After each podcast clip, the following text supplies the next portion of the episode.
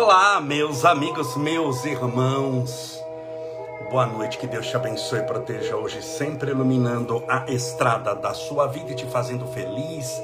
A Maria das Graças, a, a Luciene, a Karina Batistella, Dilei, Sandra Sueli Campos, sejam todos bem-vindos. Cláudia Baracho, Márcia Cotter, Camargo Silva Maria, Shirley Raquel de Moraes, sejam todos bem-vindos. A Rosana Arisa, a Regina, a Clau Nogueira, a Veiga 1825, a Marileide Robson, Carla Cotter, Valquíria Palbertini, Mara Morales. Sejam todos bem-vindos. Alessandra Andrade, Maria Arisa, a Sueli, a Dani Vida, a Ana Mercedes, a Inês Trigues, a Rosana Vermude. Que Deus te abençoe e te proteja hoje. Sempre a Sueli Custódio Marinho, a Meg Garcês.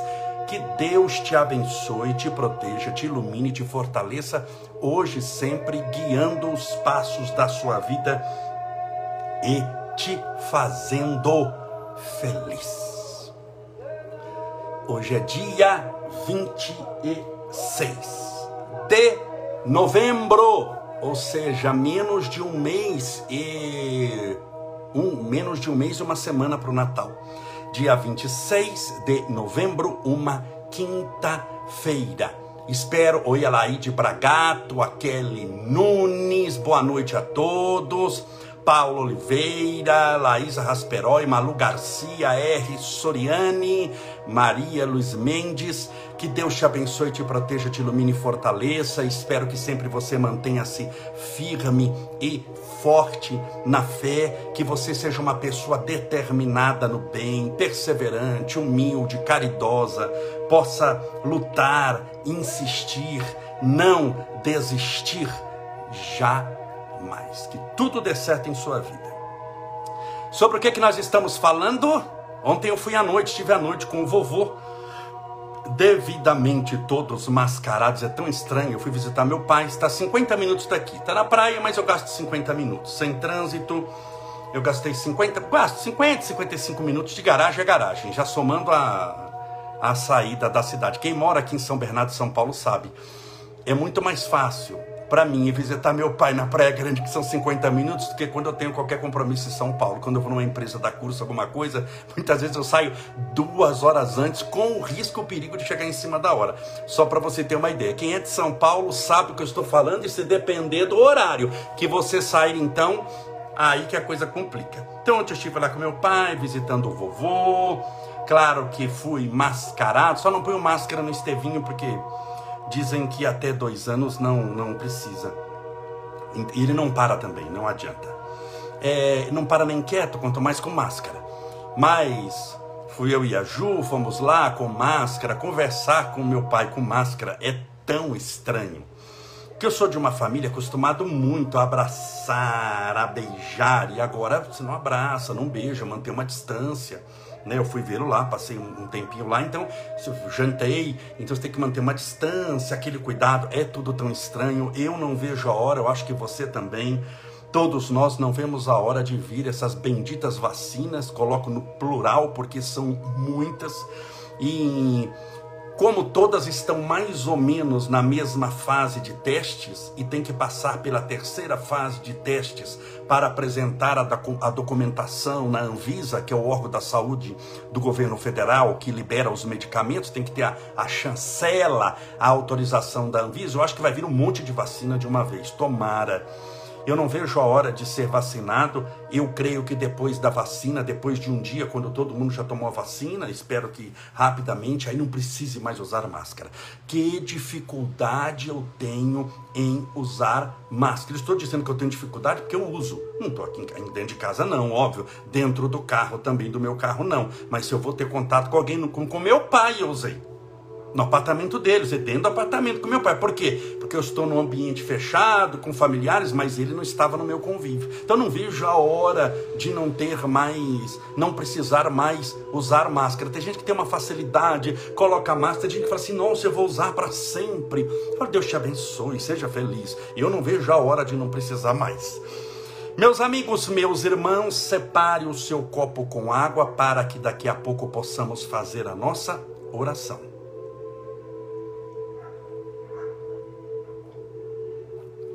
Eu espero que esteja tudo bem com você e você esteja firme e forte na fé. Seja uma pessoa decidida, perseverante. Nós estamos falando, eu estou falando sobre 30 frases que foram extraídas do filme e do livro, porque existe o livro também, foi feito filme eu assisti o filme.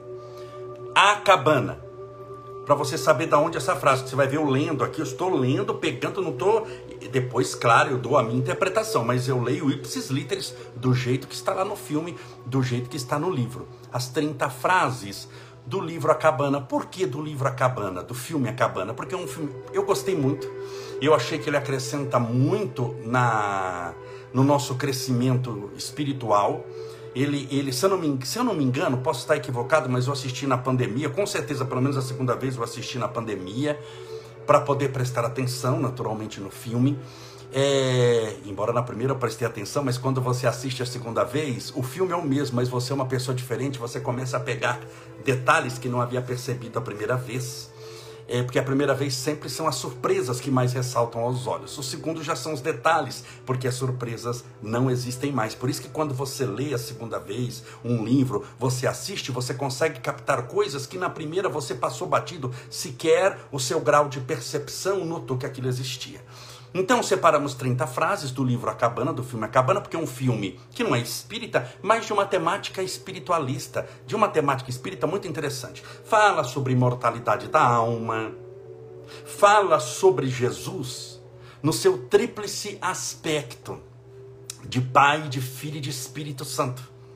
Isso é uma teoria que os nossos irmãos católicos, os nossos irmãos evangélicos entendem como sendo Pai, Filho e Espírito Santo. Eles são três separados, mas os três são um. Como se explica isso? Não se explica no catolicismo. Esse é um dogma do catolicismo. O dogma é uma lei espiritual que você cumpre, mas não questiona.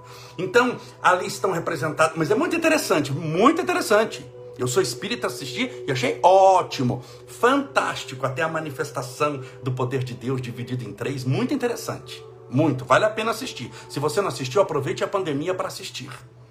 É... Fala sobre imortalidade da alma, sobre amor, sobre relacionamentos também conjugais, mas sobretudo com os amigos, os relacionamentos humanos que podem se manifestar de várias maneiras e fala sobre perdão. Falar sobre amor, relacionamento, imortalidade e perdão é o que há de mais moderno no mundo. Então o filme fez muito sucesso. É um filme realmente simples no sentido de não ter muitos efeitos especiais, mas muito bem feito. Feito com carinho. Pois bem, peguei 30 frases do filme, que eu julgo que são as mais significativas, e estou comentando uma a uma. Já comentei 15. Ontem eu comentei é, 15. A décima quinta, hoje eu vou comentar a décima sexta frase, ou seja, chegamos na metade. Décima sexta. E se você odiar a minha história, isso é uma frase do filme. E se você odiar a minha história, desculpe. Ela não foi escrita por você. Isso você tem que pensar muito em relação àqueles que te perseguem, aqueles que te caluniam, porque sempre vai ter. Não caia nessa armadilha de pensar o seguinte: ah, mas o que é que eu fiz de errado para Fulano não gostar de mim? Nada, porque ele não gosta nem dele mesmo. Tem pessoa que te persegue porque não tem outra coisa para fazer. Ele não sabe fazer o bem. Entenda bem: quem é treva é treva, pensa como treva, vive na escuridão, fala de assuntos de treva. Quem é do mal, pensa no mal. Por que, que ele é do mal? Porque ele é bonzinho, faz o bem, ora o dia inteiro, virou do mal. Não, ele é do mal porque ele fala o mal. Ele pensa o mal. Mesmo quando tudo dá certo, ele torce para dar errado. Ele torce para dar errado.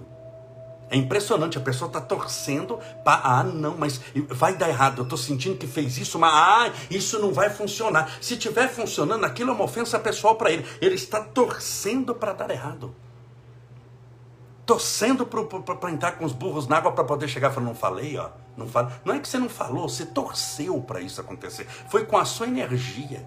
Você também afundou junto quando faz isso. Então a frase é: se você odiar a minha história, desculpe, ela não foi escrita por você. É isso que você tem que dizer para as pessoas. Porque ninguém caminhou com os seus sapatos. Fica difícil mensurar a sua dor, é fácil chegar para você, pegar alguém com depressão e falar: "Ah, minha irmã, isso daí é porque você não tem nada para fazer". É fácil falar isso para os outros. É fácil chegar para os outros e falar: não, é, isso é assim mesmo, você é desse jeito mesmo, você não vai virar nada. Ah, você está triste porque você é uma pessoa desocupada. Ah, você tem síndrome do pânico? Ah, porque você aí não, não se ocupou de uma coisa boa, você deve ter feito mal para alguém. Ou seja, além de ter um problema, ainda a pessoa roga uma praga em cima de você. Então, você deve falar o quê? Sai fora, Satanás. Só que você vai falar de uma maneira diferente. O que você quis dizer é sai fora, Satanás, da minha vida. Mas você vai dizer de uma maneira diferente. Você vai dizer, é, e se você odiar a minha história, desculpe, ela não foi escrita por você. Deus te abençoe. Demôniozinho de Jesus. E vai embora. Porque só você sabe o que você já padeceu. Só você sabe o que você já passou. Só você sabe o quanto foi duro chegar até agora. Não é possível que você tenha vivido até agora um mar de rosas, onde você nunca teve uma gripe, não teve um problema, no lugar que você está, que eu não sei onde é na terra, não teve quarentena, você está andando com seus parentes, divertindo, feliz, alegre, todo mundo bem, os hospitais estão vazios. Lembre-se, felicidade também está ligado ao mundo que a gente vive. Não tem uma felicidade, todo mundo está morrendo. Então você está num local que não tem hospital, não tem presídio, não porque falta, mas porque não tem ninguém para ocupá-los. Só Deus sabe o que você já passou para chegar aqui. Só Deus sabe as noites de angústia. Só Deus sabe as vezes que você chorou sozinha. Ninguém tem o direito sequer de dar palpite na sua vida. Quanto menos de te condenar. Então, se a pessoa te odiar, sentimos muito. Mas a sua história foi escrita por você e por mais ninguém. Ah, Camolese, mas isso daí é o quê? Respeito por você. Porque se você não se respeitar, ninguém te respeita. Porque se você não se amar, ninguém te ama. Porque se as pessoas perceberem que você não sabe o que quer, passa a te oferecer qualquer coisa. E se você não souber o que quer e o mundo te oferecer qualquer coisa, você vai ser uma marionete, um fantoche Marionete é aquilo que é pendurado por aqueles fios e o fantoche é aquele que você coloca a mão, mas os dois não têm vida. E não obstante ter forma humana e se movimentarem, você vai ser marionete e fantoche na mão dos seus parentes, na mão do seu marido, na mão da sua esposa, na mão do seu namorado, na mão do seu patrão, na mão dos palpiteiros de plantão da internet que estão lá para coordenar a sua vida. Todo mundo é psicólogo, é juiz, é doutor, é astronauta, tem palpite sobre tudo, mas não fazem a coisa nenhuma. Não caia nessa. Então você vai dizer com muito carinho: se você me odiar, eu sinto muito. Por você, não por mim. Se você me odiar, eu sinto muito. Mas a minha história, quem escreveu fui eu. Quem padeceu foi você. Quem lutou foi você. E até quando você vai viver em função de agradar os outros? Você tem que viver em função de ajudar os mais necessitados. Mas mesmo aqueles que você ajudar, você não irá agradar. Porque existe algo chamado ingratidão. Ingratidão não é a pessoa que você não agrada. Isso pode chamar-se de inimigo. A pessoa que você não agrada, a ingratidão é quem você ajudou e a pessoa ainda deu as costas para você e falou mal de você. A ingratidão é um, é um mal muito ruim, porque não há o reconhecimento do bem que se recebeu, do esforço que a pessoa fez para ajudar e ainda fala mal. Porque muito me ajuda quem nunca me atrapalha, mas ainda vai falar mal de você. Então, se o mundo perceber que você é fraca nesse sentido, espiritualmente, eles vão tratar você, minha irmã, eles vão tratar você, meu amigo, como um tapete, eles vão sapatear em cima da sua cabeça. Se eles não perceberem que você tem uma personalidade firme, personalidade firme é com educação. É com educação. Você vê quando eu falo aqui brincando, sai fora, Satanás. Eu nunca falei um palavrão na minha vida. E quando eu falo aqui é rindo, brincando, sem aquele tom pejorativo, porque eu sou muito contra ficar falando maldição, demônio. Já fiz uma live sobre isso daqui, explicando quando a pessoa faz com aquela sensação, sabe? Desgraça, miséria. Você nunca me viu falando isso. A gente faz brincadeira da desgraça. A gente sorri aqui no meio da lama, mas todos de olho na luz. Não seja bobo. Não seja boba. Então ninguém tem direito. Se a pessoa te odiar, é problema dele é problema dela. Nem Jesus agradou a todos, você vai tentar aquilo que nem o Cristo conseguiu. Mas nem Jesus, que só curou os outros, só viveu para amar. Curou leproso, curou cego, só fez o bem. Esse homem só amou. Esse homem é considerado Deus em muitas religiões. Ele é o ser divino, governador espiritual da terra, o espírito mais evoluído que pisou pela terra, pois a maioria o detestava. Vão gostar de você? Vão gostar de mim? Então, quando alguém começa, por exemplo, fala comigo, quando alguém começa, ah, porque eu acho isso, que você é isso, fala, é igual Jesus.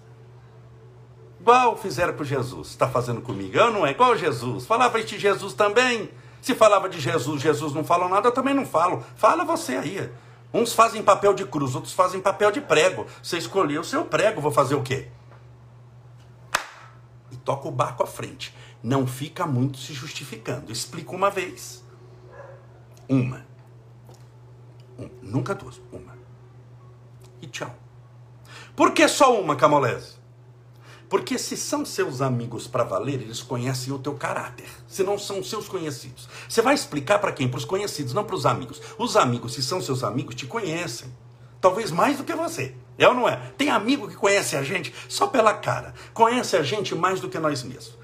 Mas nem todos são amigos, são conhecidos. Os amigos não, não precisam de explicação porque eles te conhecem. Mas como os conhecidos não são amigos, não tem uma convivência maior, para eles você explica uma vez, mas nunca mais de uma.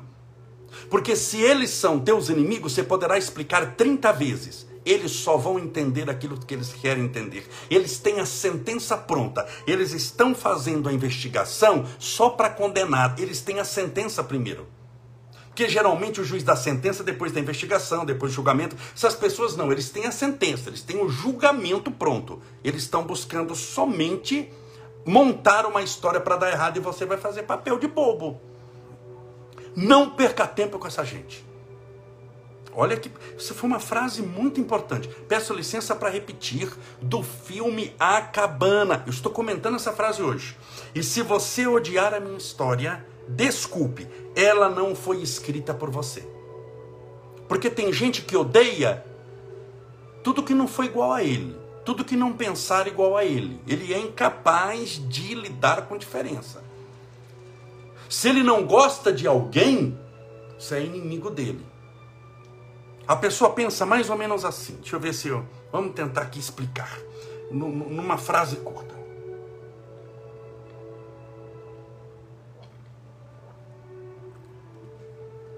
Quem é meu amigo? Meu amigo. Quem é amigo do meu amigo? É amigo. Se o meu amigo é amigo do meu inimigo, meu amigo é inimigo também. Olha a raiva dele. Ele é meu amigo. Mas se o meu amigo é amigo do meu inimigo, o meu amigo também é meu inimigo. Por quê? Porque ele quer destruir todo mundo que está na frente. Eu conheço muitas pessoas assim. Você imagina quantas pessoas eu conheço? Nem eu sei quanta gente eu conheço de tanta gente que é. E de tantos lugares que eu já rodei. E de quantas milhares e não foram poucos milhares de palestras eu já fiz. Você imagina, posso dizer, pelo mundo. Quanta gente eu conheço? Eu conheço pessoas extremamente assim, raivosas. Não vale a pena a vida que eles têm. Eles não são felizes um único dia. Não são felizes um único dia. Porque o ódio cria um fel. O fel é um amargor e faz com que a pessoa, por aquele amargor, ache que tudo está ruim. É... O coronavírus, ele dá um, um, um, como efeito colateral algumas vezes, e esse grau do efeito colateral varia de pessoa para pessoa. ele faz com que a pessoa não sinta mais o cheiro, o odor e o gosto, o sabor. Odor, cheiro, sabor vem das nossas papilas gustativas. Ele altera. Ele altera o olfato e o paladar. Existem pessoas que mesmo depois de curadas têm o olfato e o paladar extremamente alterados. E se eu não me equivoco, nós já tivemos um caso de um suicídio de um médico que teve o olfato e o paladar, isso meses depois de contaminado, tão alterado, tão alterado, que ele não suportou mais a realidade da vida. Então você já deve ter ouvido falar de pessoas que pegaram o coronavírus e que tem o paladar alterado e o olfato. Você passa um perfume do lado dele e não sente perfume. E tem uns que tem alterado para o mal começa a cheirar cheiro de podridão. Não sei se você já ouviu essa, esse. Então, um cheiro de podridão. E tem o paladar alterado. Você dá um doce para ele, você dá algo com salgado. Não tem tudo o mesmo gosto. Então, isso é efeito do coronavírus. O meu filho, o Estevinho, não o 4, o 3. O que eu tenho aqui comigo é o 4, o 3 está estudando engenharia Uberá. Está com isso. Ele está com o coronavírus. Ele pegou, a namorada pegou, e ele está com coronavírus. Ele falou, papai, eu não sinto gosto de nada. E eu não sinto cheiro de nada. Eu falei, meu filho, dê graças a Deus. Porque o efeito colateral piorado é você sentir cheiro de podridão e sabor de podridão. Então, até graças a Deus que quem não me ajuda não me atrapalha e vamos rezar para ir dar tudo certo e você se recuperar a bom tempo. Então, a pessoa ela fica com uma vida insípida, inodora, incolor. Não vale a pena ter uma vida dessa. Ame.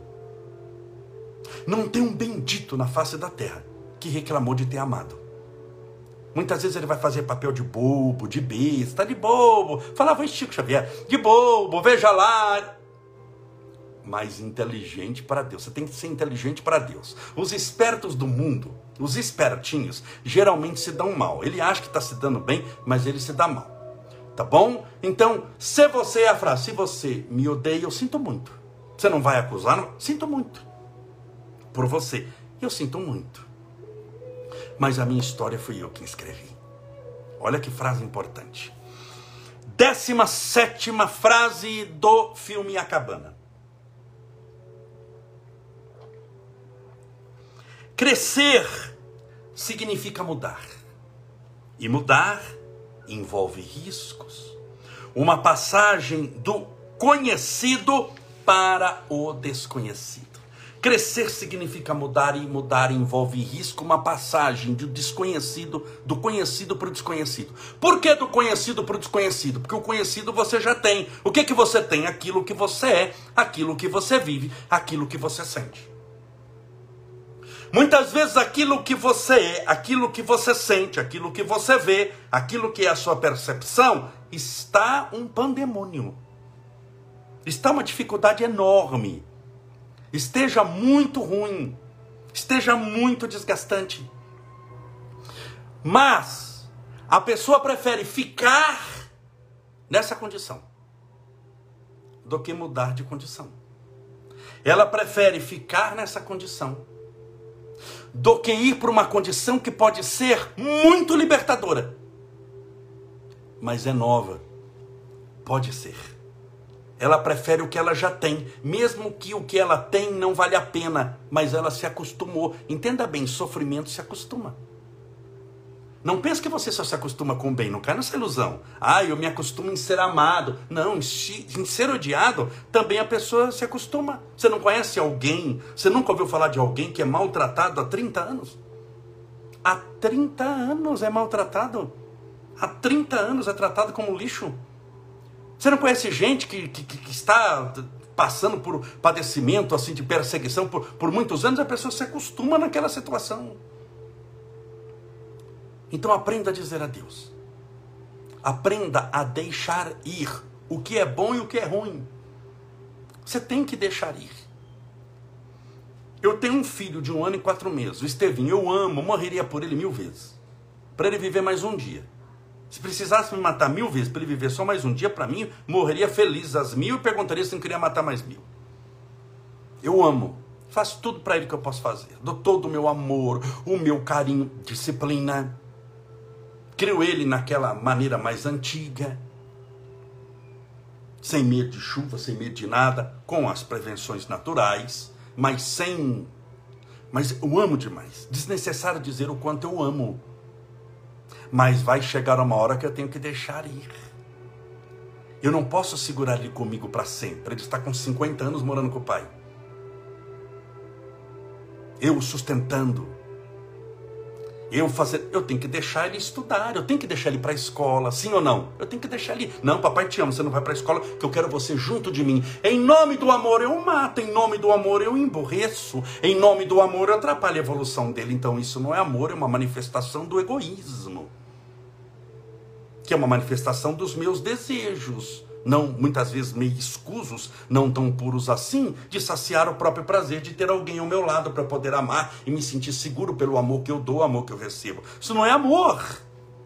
Eu tenho que deixar ele para a escola. Eu vou deixando aos poucos. Ele vai para a escola, onde ele vai para o parquinho, onde ele sai para namorar, onde ele vai embora para casar, onde ele vai embora para estudar. Eu sou de uma família que sempre a gente vai embora para estudar. Eu fui embora para estudar com 13 anos. Eu tinha de 13 para 14 anos. Não sei como os meus pais deixaram. São loucos. E eu era menino de tudo. Até os 16 anos, eu brinquei a última vez. Tinha um brinquedo chamado Forte Apache, que é uns indinhos. Eu brinquei com 16 anos. Com 13. Eu fui morar a 2.700 quilômetros dos meus pais. Com 13 anos. Fui morar numa, numa pensão de nome Santana, tinha um monte de gente, um monte de profissão. Eu morava só com adultos, com 13 anos. Fui morar em, em Rio Claro, para estudar lá o, aquele que é o primeiro colegial. Meus pais eram loucos.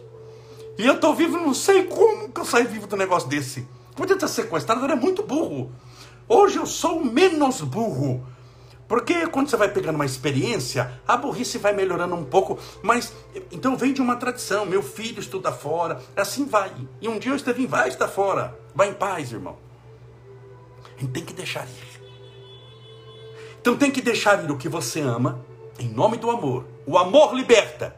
E tem que deixar ir o que te prejudica. Você tem que deixar ir aquela história, você tem que virar a página do livro.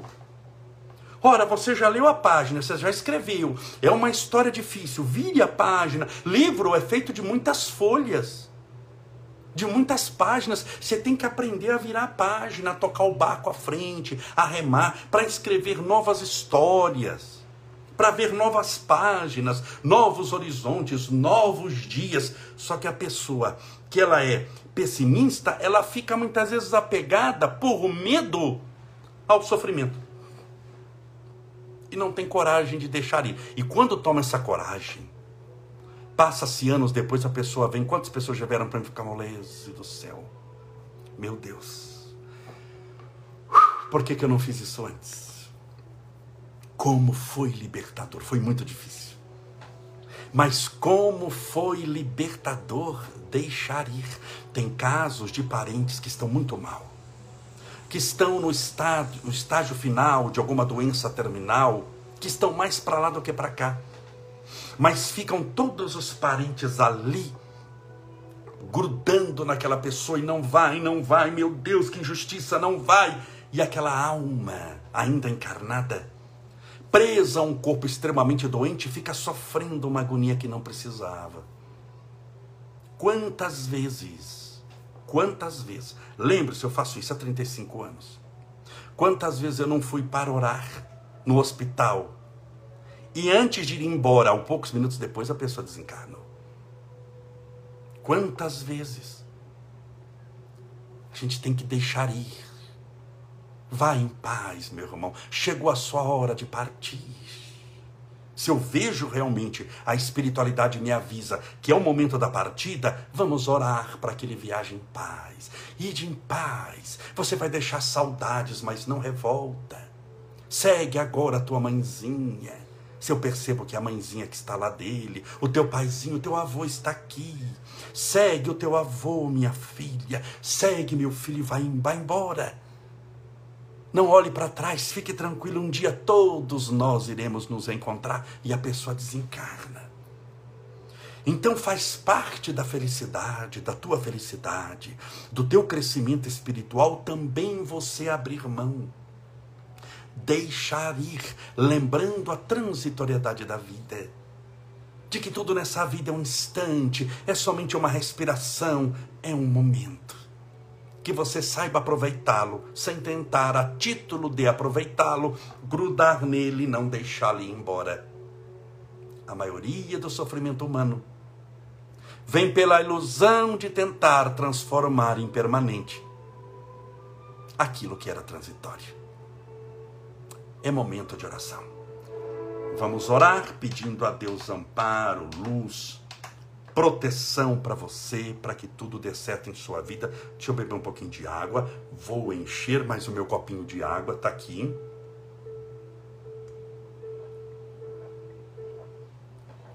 Deixa eu encher, porque eu também fluidifico água para mim, naturalmente, e para minha família. Vamos lá. Pense em Deus. Vamos rogar a Deus amparo, proteção e luz para sua vida.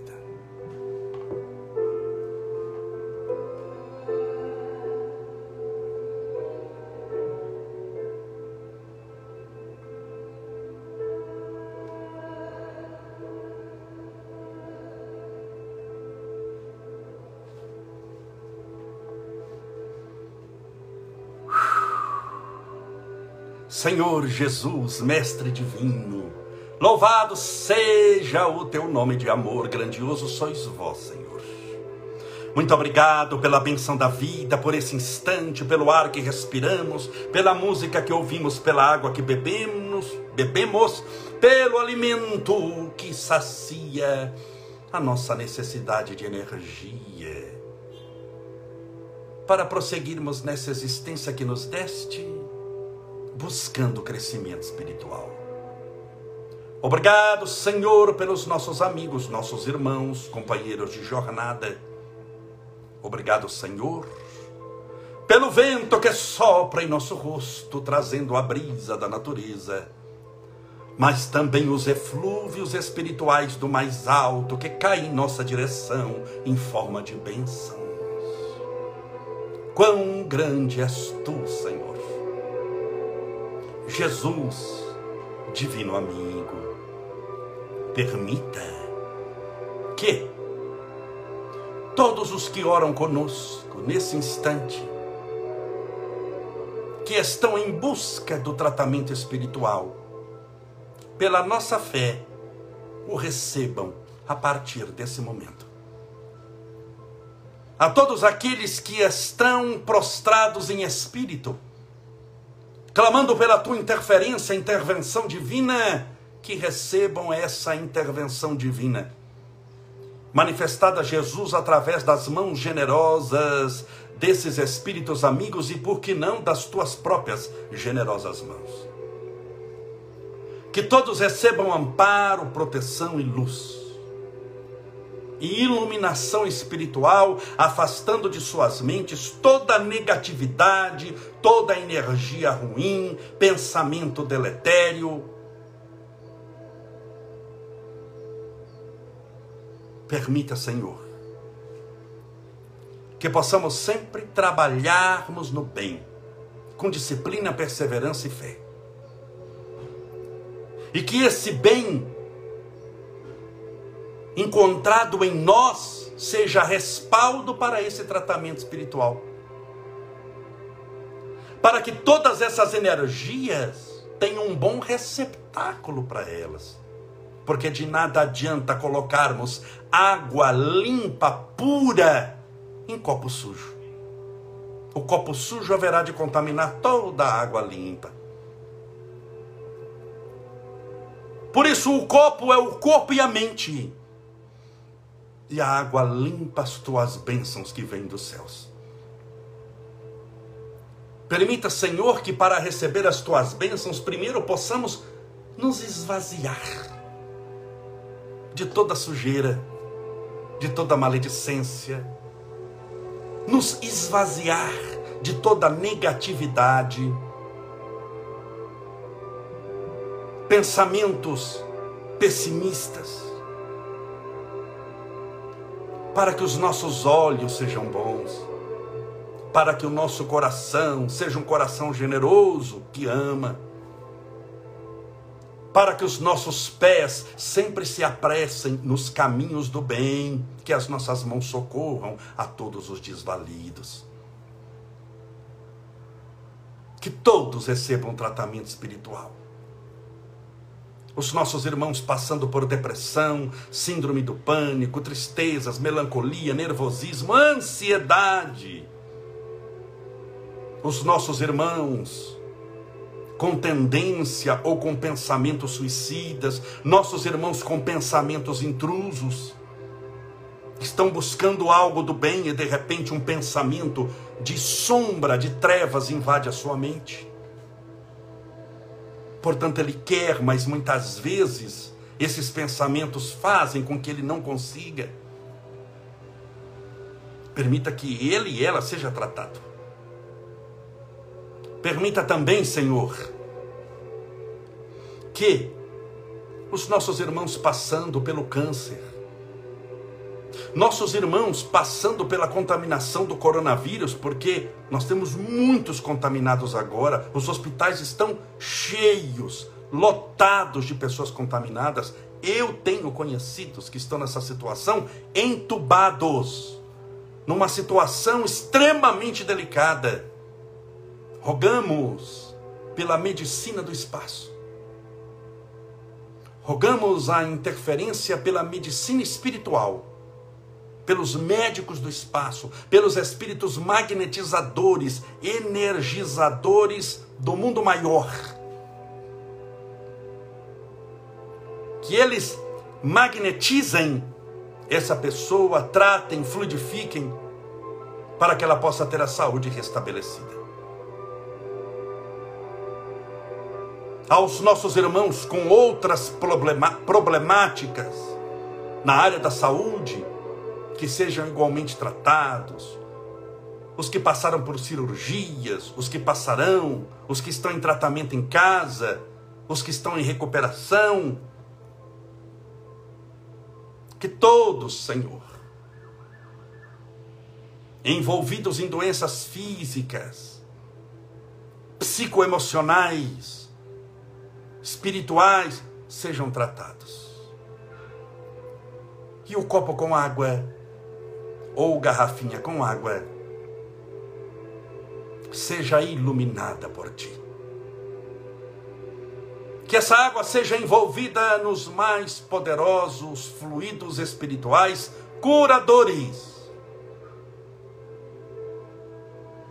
E que possa curar as nossas chagas interiores.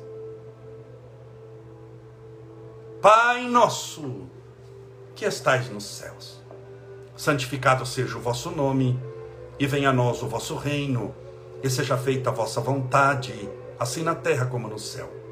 O pão nosso de cada dia nos dai hoje, perdoai as nossas dívidas, assim como nós perdoamos aos nossos devedores. E não nos deixeis cair em tentação, mas livrai-nos do mal. Porque teu são o reino, o poder, a honra e a glória para sempre. Que assim seja, graças a Deus. E viva Jesus. Graças a Deus, viva Jesus, que maravilha. Beba a sua água com fé.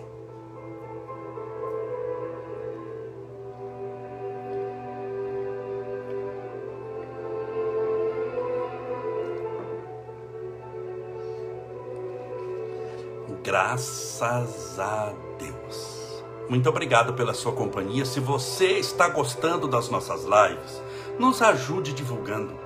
Divulga as nossas lives, são todas, todas as noites, 8 horas da noite. Se você puder divulgar, divulgar, compartilhar essa live, se lhe serviu.